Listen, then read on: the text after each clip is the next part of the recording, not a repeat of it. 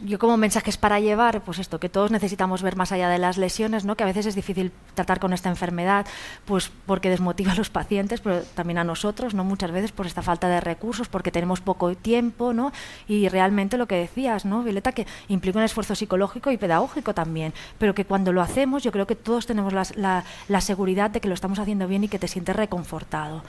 Eh, por otra parte, pues esta corresponsabilidad del paciente, ¿no? Para para, que el paciente, ¿no? Trabajar mucho el autocuidado del paciente, darle herramientas para que pase de qué puedes hacer tú por mí a que el paciente sienta qué puedo hacer yo, ¿no? Vosotros le vais a dar una medicación, pero ¿qué más puedo hacer yo, ¿no? Y aquí está, pues no, pues el, cuidarnos, el, trabajar el tema del estrés, la alimentación, la, ¿no? los tóxicos, ¿no? Pues ahí es donde va a tener el, el, punto. Facilitar la derivación a salud mental. Y lo que os he dicho, comprendemos profundamente que el paciente se sienta mal y es esperable, pero nosotros tenemos que buscar la optimia. O sea, no puede ser que normalicemos esto. Es que no es normal. Es común, es frecuente, pero no es normal.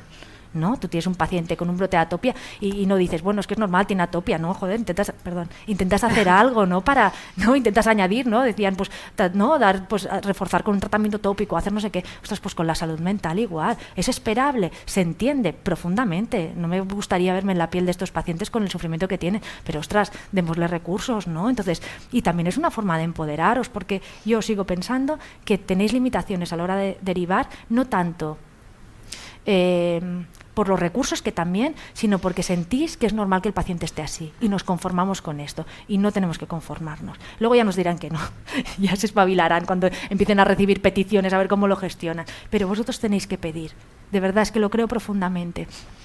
Y sobre todo esto, pues ponernos en la piel del paciente, porque si nos ponemos en la piel del paciente, el paciente se siente comprendido y disminuiremos este sentimiento de soledad.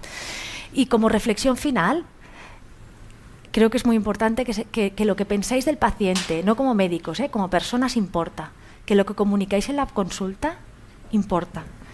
Que la actitud que tenéis en la consulta importa. Que el porque el paciente os mira y os necesita, porque necesita el tratamiento, pero también necesita más allá del tratamiento, ¿no? Y necesita saber que puede convivir con la, con la enfermedad y que no está solo, que vosotros con más o menos recursos vais a estar a su lado. Y esto yo creo que es el mensaje que os tenéis que llevar hoy, ¿no? Pensar que lo que vosotros hacéis en la consulta a nivel emocional tiene un impacto en la salud mental de vuestros pacientes.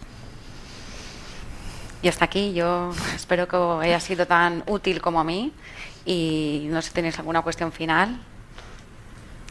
Pues, pues nada más. Muchas gracias por vuestra atención.